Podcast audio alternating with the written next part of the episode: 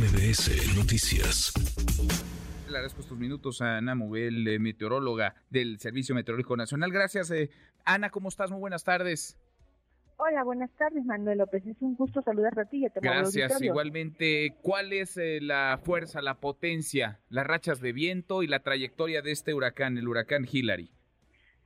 Como bien comentabas anteriormente, eh, en la última actualización de las 12 horas, el huracán Hillary de categoría 4 en la escala de Saffir-Simpson se localiza a 555 kilómetros al sur-suroeste de Cabo San Lucas y a 690 kilómetros al oeste-suroeste de Cabo Corrientes, Jalisco. Este sistema mantiene su desplazamiento hacia el noroeste y sus extensas bandas nubosas nos originan para el día de hoy lluvias muy fuertes con mutuales intensas en Baja California Sur, Sonora, Sinaloa y Nayarit así como lluvias con puntuales fuertes en Baja California.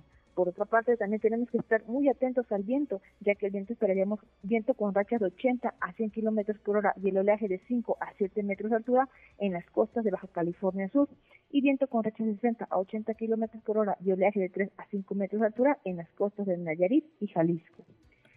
Interesante. Entonces, eh, esa es la trayectoria y ese eh, la potencia, la potencia de este de este huracán, de este meteoro. ¿Cuál es la recomendación para las eh, personas que nos están escuchando en alguna de estas entidades por donde eh, pasará, en donde podría tocar tierra, pero además donde va a dejar mucha agua, porque de pronto eh, hay quienes se pueden confiar y decir es que acá no va a tocar tierra, no va a impactar directamente, pero va dejando mucha agua en el, en el camino este huracán.